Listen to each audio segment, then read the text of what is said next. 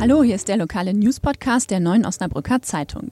Hier gibt es das Wichtigste vom heutigen Tag kurz für Sie zusammengefasst. Und das ist einmal die Wiederaufnahme der Glückskampagne der Stadt Osnabrück. Und in unserem Schwerpunkt geht es dann um Sexualität und um geistige Behinderung. Sie hören immer der Hase nach, der Podcast aus der NOZ Lokalredaktion am Dienstag, den 12. November, heute mit mir, Katharina Preuth.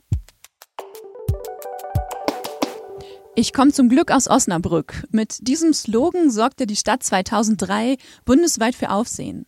Die Kampagne war ein voller Erfolg. Es gab T-Shirts, Aufkleber oder Plakate. Jetzt pünktlich zum Weihnachtsgeschäft will die Stadt die alte Kampagne wieder aufleben lassen. Lokalredakteur Sebastian Philipp hat sich dem Thema angenommen.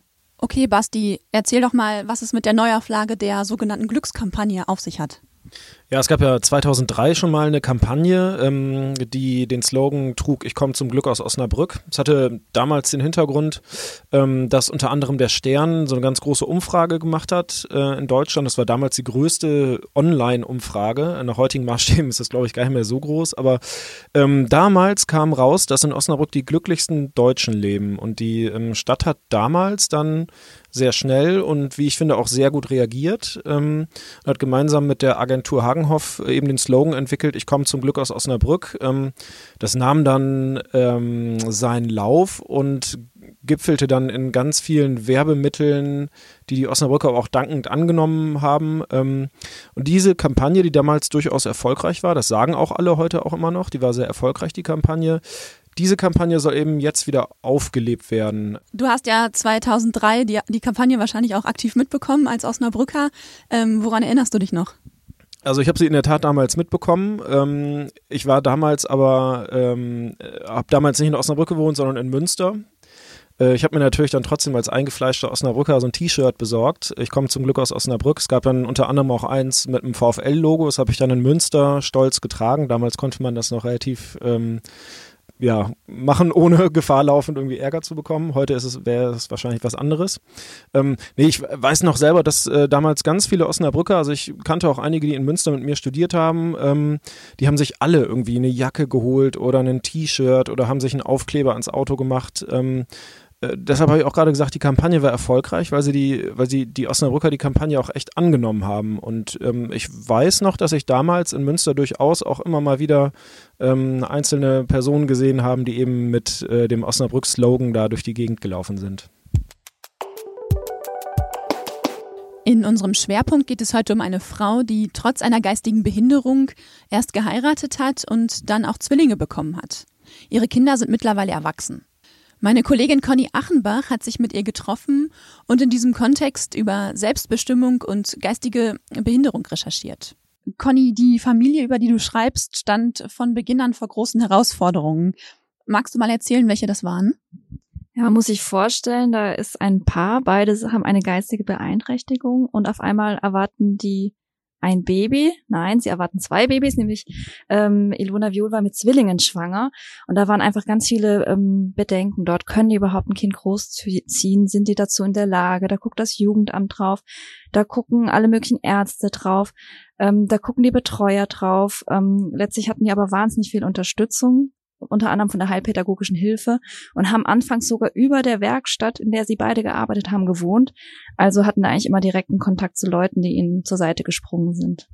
Du schreibst ja letztendlich über das Thema Sexualität und ähm, geistige Behinderung. Was ist so schwierig an diesem Thema? Ja, das sind ähm, ziemlich viele verschiedene Aspekte. Also ähm, zum einen ist leider das Thema Missbrauch ein ganz äh, wichtiger Punkt. Ähm, es gibt Studien, die sagen, jede dritte bis vierte Frau mit einer geistigen Behinderung hat Missbrauchserfahrung als Kind oder Jugendliche gemacht. Ähm, und gleichzeitig geht es darum, ähm, was machen wir mit einem Menschen, der eine geistige Behinderung hat und eben einen, äh, ähm, eine, eine Beziehung eingeht und vielleicht auch den, den Wunsch hat, ein Kind großzuziehen. Also wo sind da die Grenzen?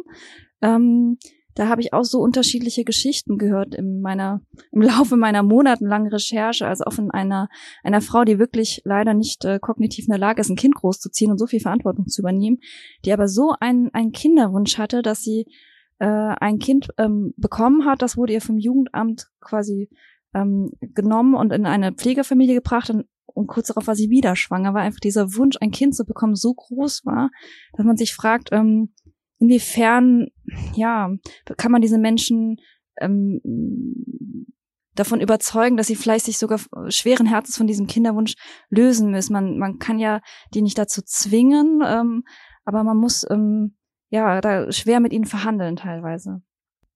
Die Mutter, mit der du dich jetzt getroffen hast, die hat ja vorher geheiratet und dann ihre beiden Kinder bekommen. Ähm, was hattest du denn für einen Eindruck von ihr, als du dich mit ihr getroffen hast? Also Ilona Violi hat ähm, sehr liebevoll über ihre Kinder gesprochen und jetzt ist sie ja sogar Oma geworden, weil ihre eine Tochter ebenfalls ein Kind bekommen hat.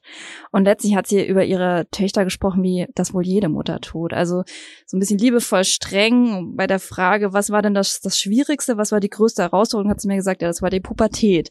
Also ähm, vieles äh, kommt einem sehr bekannt vor. Gleichzeitig war es in der Familie so, ihr Mann hat ja auch eine geistige äh, Behinderung wenn da irgendwelche Sachen entschieden werden mussten, da saßen dann oft noch ganz viele Leute mit am Tisch. Das war für sie auch nicht immer einfach. Also da hatte jeder dann noch einen, einen gesetzlichen Betreuer, einen Beistand und ähm, auf einmal äh, wollte man eigentlich was im Familienkreis besprechen und dann sitzen da noch acht Leute dabei, so ungefähr. Ne? Ist dann ein normales Familienleben möglich? Ja, was ist ein normales Familienleben, ne? Aber letztlich, äh, ja, also die, sie ist auch so weit selbstständig, dass sie wirklich den Haushalt schmeißen konnte, also kochen, waschen. Sie hat Elternabende ähm, äh, besucht, sie hatte Kindergeburtstage veranstaltet, also insofern, äh, ja, die, die waren da selbstständig, die haben dann auch später woanders gewohnt, in einer eigenen Wohnung, das hat schon alles geklappt. Alles klar, vielen Dank.